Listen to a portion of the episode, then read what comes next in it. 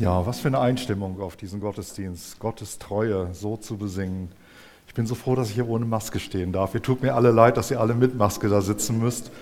Aber ich sage euch, bei uns an der Schule ist das so, auch die Lehrer müssen den ganzen Tag mit Maske unterrichten. Ähm, echt gewöhnungsbedürftig.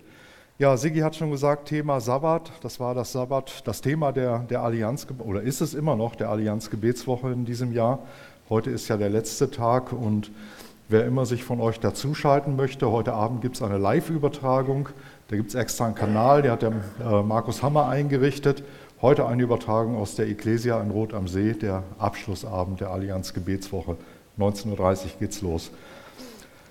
Sabbat, Leben nach dem Rhythmus Gottes äh, mit vielen Unterthemen. Freude, Ruhe, Großzügigkeit, Barmherzigkeit, Hoffnung, Erinnerung, Versorgung, Identität. Das waren alles die Themen, die in dieser Woche dran waren im Rahmen der Allianz Gebetswoche. Ähm, ich werde äh, auf das eine oder andere heute zu sprechen kommen. Ich habe nicht so das zentrale Thema oder doch, wenn ich sagen würde, zentrales Thema, dann eher das Thema Versorgung. Gott sorgt für uns. Ähm, und was das mit Sabbat zu tun hat, da will ich euch gleich in den Text mit hineinnehmen, den ich lesen werde aus äh, dem zweiten Mosebuch, aus dem Kapitel 16. Das ist so mein Einstieg. Sabbat, ja, wir denken, wenn wir das Wort hören, wahrscheinlich zuerst so an den jüdischen Kontext, da erkennt man das ja, ne? die Juden feiern Sabbat immer so von Freitag auf Samstag, Samstag dann als der eigentliche Sabbattag. Ähm, bei uns ist es mehr der Sonntag, ähm, aber auch da vielleicht gleich ein paar erklärende Worte. Jetzt nehme ich mir mal gerade den Text vor. Also keine Angst, ich versuche es kurz zu machen heute, weil die Gottesdienste dürfen ja auch gerade nicht so lange gehen. Äh, ich lese den Text aus 2. Mose 16, 1 bis 5. Und sie, also das Volk Israel, und sie brachen auf von Elim und die ganze Gemeinde der Kinder Israels kam in die Wüste Sin, die zwischen Elim und Sinai liegt, am 15. Tag des zweiten Monats, nachdem sie aus Ägypten gezogen waren. Also gerade erst sechs Wochen unterwegs. Und die ganze Gemeinde der Kinder Israels murrte gegen Mose und gegen Aaron in der Wüste und die Kinder Israels sprachen zu ihnen, ach, wären wir doch in die Hand des Herrn im Land Ägypten gestorben, als wir bei den Fleischtöpfen saßen und Brot die Fülle zu essen hatten. Denn ihr habt uns in die Wüste hinausgeführt, um diese Gemeinde verhungern zu lassen. Da sprach der Herr zu Mose, siehe, ich will euch Brot vom Himmel regnen lassen, dann soll das Volk hinausgehen und täglich sammeln, was es braucht, damit ich es prüfe, ob es in meinem Gesetz wandeln wird oder nicht. Am sechsten Tag aber werden sie zubereiten, was sie eingebracht haben, und es wird das Doppelte von dem sein, was sie täglich sammeln. Die Bibel ist ja ein unglaublich ehrliches Buch. Ne? Die beschreibt sehr schön, wie Menschen sind. Und das ist, kann schon sehr entwaffnend sein, wenn man einfach mal mit dieser Wahrheit konfrontiert wird. Wer sind wir Menschen eigentlich? Und hier in dieser Situation, nur wenige Wochen nachdem das Volk aus Ägypten ausgezogen ist, mit Schätzen beladen. Nur wenige Wochen nachdem es eine gigantische Rettungsaktion erlebt hat, Durchzug durch das Rote Meer, wo Gott sie durchgeführt hat, trockenen Fußes, hat eine ganze Armee vernichtet. Äh, und dann ähm, erleben sie noch auf dem Weg, wie Gott bitteres Wasser in süßes Wasser verwandelt, in Trinkwasser. Und dann finden sie eine Oase mit zwölf Quellen und ein paar Dutzend Palmen, wo sie sich aufhalten können. Und dann noch diese Feuersäule und Wolkensäule, die sie täglich begleitet. Also nie alleine. Gott ist immer bei ihnen. Und wenn man da nicht spürt, dass Gott bei einem ist, dann weiß ich auch nicht. Ne? Also so viel Nähe und so viel Erleben mit Gott ist doch schon gigantisch und das in wenigen Wochen. Und trotzdem fängt das Volk an zu murren in dieser Situation. Und da steckt ja als Neigung so tief in uns Menschen drin, ähm, das muss man gar nicht erst triggern, ne? das passiert einfach. Ähm, plötzlich ist es da, jemand fängt an zu meckern, früher oder später kommt es und dann finden sich auch ganz schnell Leute, die mitmeckern und dann einklingen in diesen, sich einklinken in diesen Chor und mitmachen. Ähm, ich habe vor Jahren mal auf dem Flohmarkt, und ich glaube, es war sogar in Ilshofen, irgendwo so ein Straßenflohmarkt, da habe ich ein Buch gefunden, das hat ein Amerikaner geschrieben, das heißt Nörgeln des Deutschen größte Lust. Und Eric Hansen heißt er. Und er hat lange genug in Deutschland gelebt, um das auch beurteilen zu können. Der schreibt also, wie er das so als Amerikaner empfindet. Gut, hier in diesem Fall ist die Gemeinde Israel, sind es nicht wir Deutschen, die da meckern, aber die tun das auch und die tun das heftig. Dann wären wir doch in Ägypten geblieben. Da hatten wir Brot in Hülle und Fülle und die Fleischstöpfe, wir saßen da. Äh, ironischerweise sagen wir, da hätten wir doch auch sterben können. Und jetzt sagen sie, jetzt werden wir hier in der Wüste verhungern und verdursten. Also ich weiß nicht, ob sie tatsächlich keine Lebensmittel mehr hatten. Die sind ja mit vielen Dingen ausgewandert aus Ägypten. Ähm, keine Ahnung, ob es wirklich so schlimm stand. Auf jeden Fall Mose und Aaron, die müssen sich das Ganze anhören, dieses ganze Wehklagen. Und obwohl das ja Vorwürfe gegen sie sind, die sagen ja ihr, also Mose, Aaron, äh, ihr habt uns herausgeführt, ihr seid schuld, dass wir jetzt in so einer blöden Situation sind hier. Und in Wirklichkeit ist es doch ein Murren gegen Gott. Und Gott hat sie da herausgeführt. Ne? Also, wenn man zurückblickt in diese ganze Geschichte, Gott hat Mose und Aaron angeleitet, für das Volk raus, bring sie raus aus diesem Land, raus aus der Gefangenschaft. Aber jetzt kriegen Mose und Aaron das Fett ab. Also als Leiter hat man es nicht immer leicht. Ne? Das sind oft die, die dann das, als Erste dann das Fett abkriegen. Aber die beiden sagen, im Grunde, ihr wehrt euch doch gegen Gott, ihr lehnt euch gegen ihn auf. Und das spiegeln sie der Gemeinde dann auch. Sagt, euer Murren, das richtet sich nicht gegen uns, sondern das richtet sich gegen den Herrn. Und dass Gott dieses Murren hört und ihm nicht mit donnernder Faust ein Ende bereitet, das ist in meinen Augen ein großes Zeichen von der Güte und von der Barmherzigkeit Gottes. Also es klingt so nüchtern, wenn man diesen Text reinliest. Ne? Da ist keine Rüge von Gott, die kommt, Gott nimmt zwar wahr, was das Volk sagt, aber seine Reaktion ist ganz anders als erwarten. Sehr nüchtern, finde ich, so jedenfalls, wie es dort beschrieben ist. Und gleichzeitig auch besonnen und barmherzig, wie er mit dem Volk umgeht.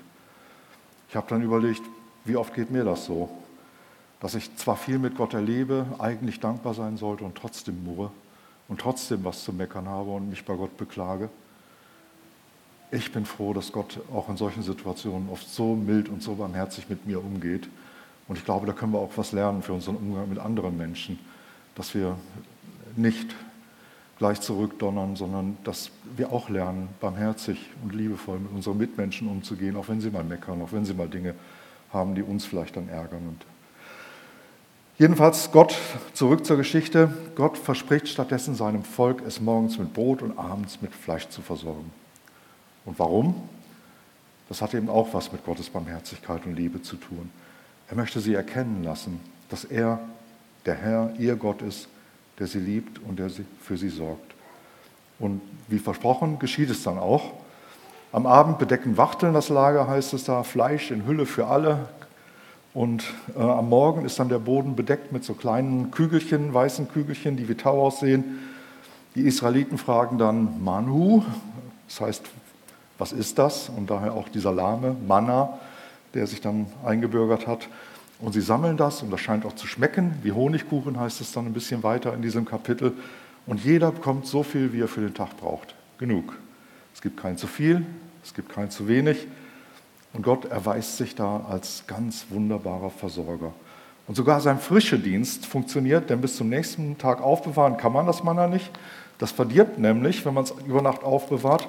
Das nützt nichts, also mehr zu sammeln, als man braucht. Das ist zu viel, das wird schlecht und am nächsten Morgen ist es von Würmern und vom Magen durchsetzt.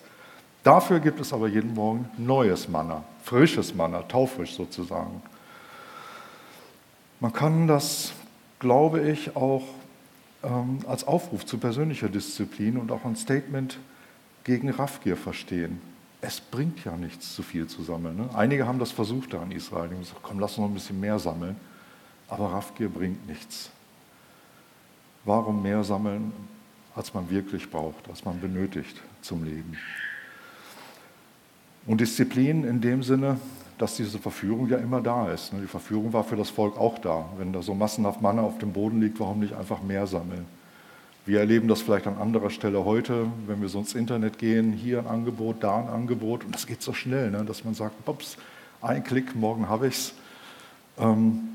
Oder kauft man auch schon so manchen Kram, den man vielleicht in Wirklichkeit gar nicht braucht. Aber die Verführung ist so da, ne? zu sammeln, zu raffen, noch mehr.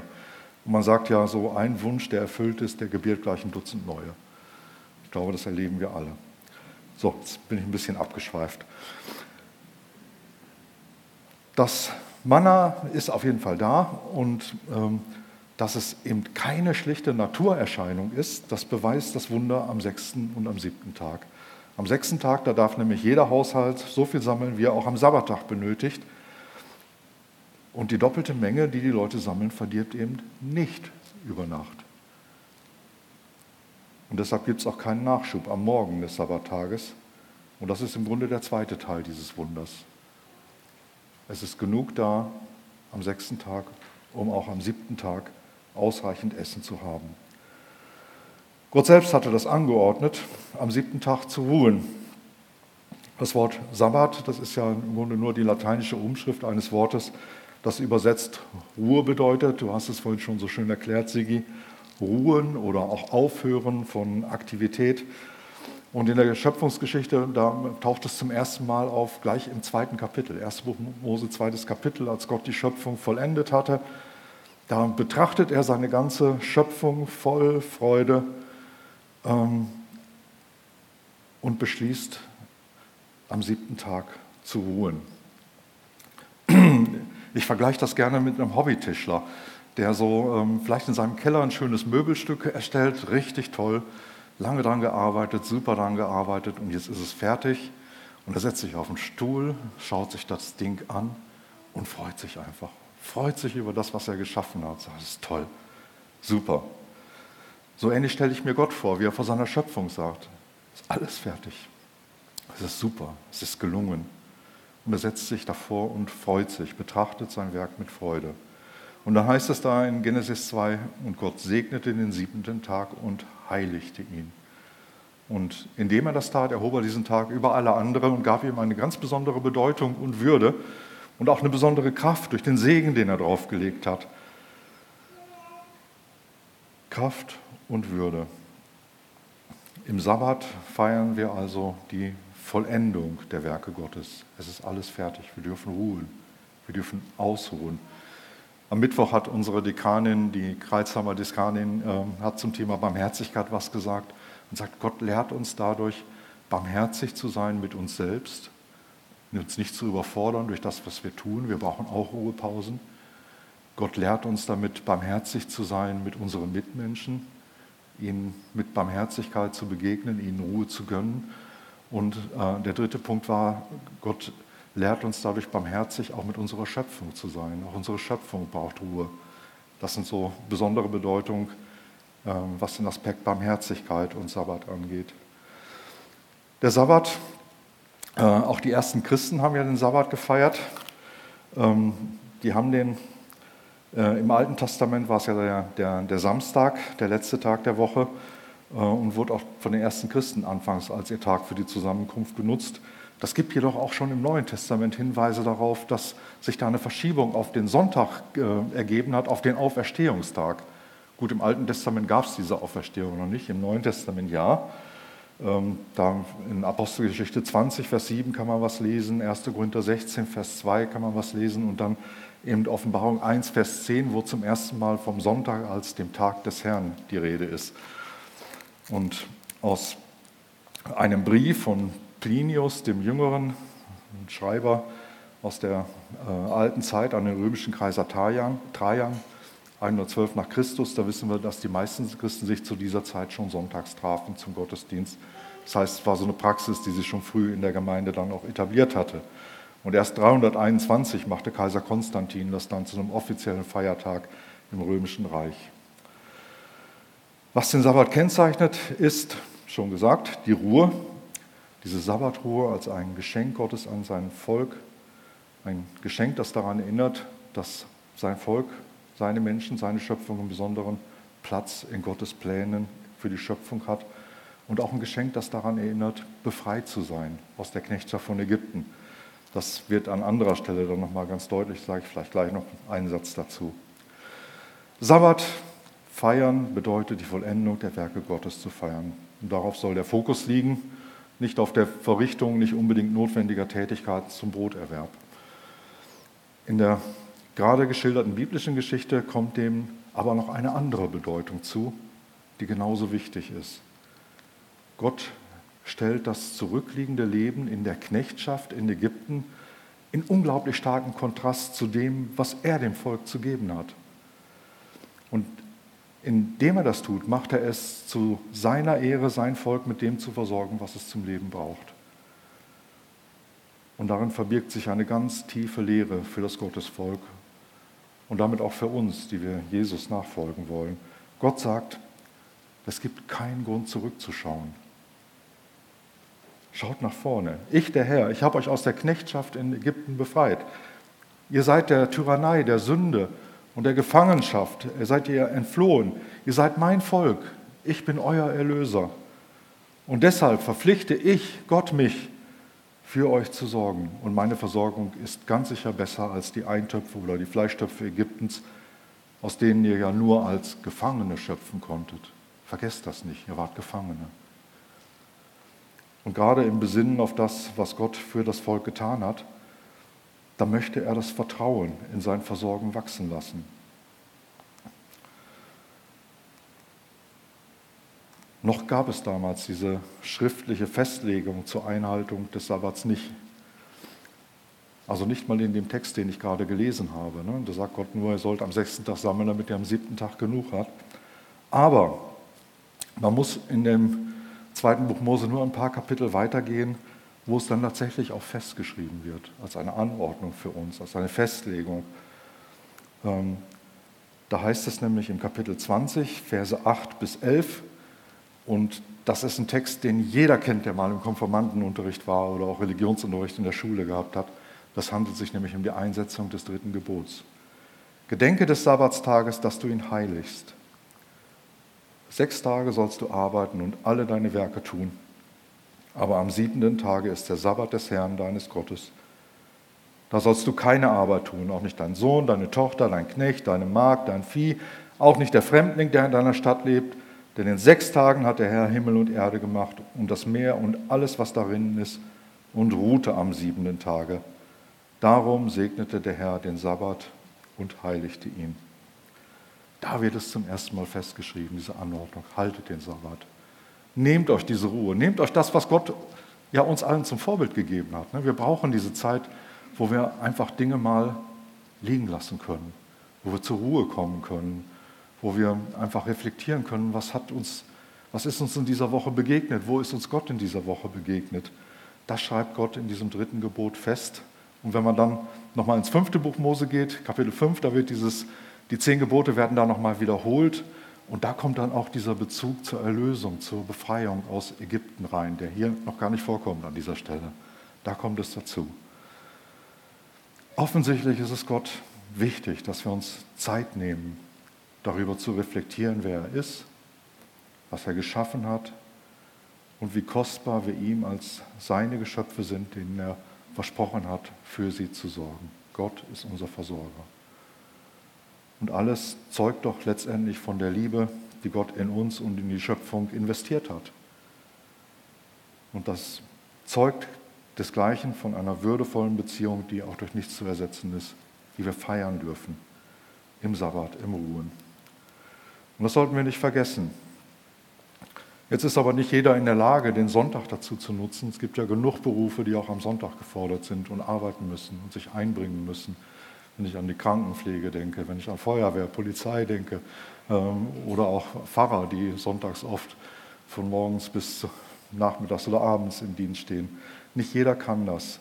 Aber da wollen wir auch nicht gesetzlich werden. Denn Jesus sagt ja selbst, der Sabbat ist für den Menschen und nicht der Mensch für den Sabbat geschaffen. Ich glaube, was Gott wichtig ist, dass wir es nicht versäumen, in unserem Wochenrhythmus, Thema der Allianz Gebetswoche, in diesem Rhythmus auch Zeiten der Ruhe einzuplanen, weil wir das brauchen. Gott weiß, dass wir das brauchen und ich glaube, das selber wissen wir auch. Es gibt mal Zeiten, wo wir durchackern und durchackern und dann merken wir, es tut uns nicht gut. Meine Frau sagt mir manchmal, wenn du das tust, oft macht Gott dich dann erstmal krank. Ne? Dann zwingt er dich in eine Ruhepause. Vielleicht ist das wirklich so. Es ist aber letztendlich ein Geschenk, das Gott uns macht, an dem wir uns freuen dürfen, wie er sich an seiner Freude, an, an seiner Schöpfung, an dem, was er gemacht hat, freut. Ich habe gesagt, ich mache es kurz, ich werde es jetzt auch nicht weiter ausdehnen, sondern ich sage an dieser Stelle einfach mal ein Amen und dann übergebe ich wieder an dich. Ah, ich bete noch, genau. Danke, lieber Vater, dass du ähm, selber dir einfach Ruhe gegönnt hast, dass du dir Ruhe und Zeit genommen hast, um zu staunen über das, was geworden ist, um dich zu freuen an dem, was geworden ist. Und Herr, lass uns daran ein Beispiel nehmen, dass auch wir, wo wir zurückblicken auf unsere Woche, uns freuen können an dem, was du gewirkt hast, dass wir dir begegnen können, dass wir neue Kraft schöpfen können, auch für das, was vor uns liegt. Ich danke dir, dass du uns dafür die Möglichkeit gegeben hast und, ähm, und ja, uns richtig äh, offen dazu aufforderst, einfach diese Zeit der Ruhe und der Stille zu nehmen. So möchte ich dir diesen Tag anbefehlen für alle, die heute hier sind, die heute Zeit haben, zur Ruhe kommen können. Schenk, dass diese Zeit erfüllt wird von dir, von deiner Gegenwart und lass uns erfrischt in die neue Woche gehen. Darum bete ich in deinem Namen, Jesus. Amen.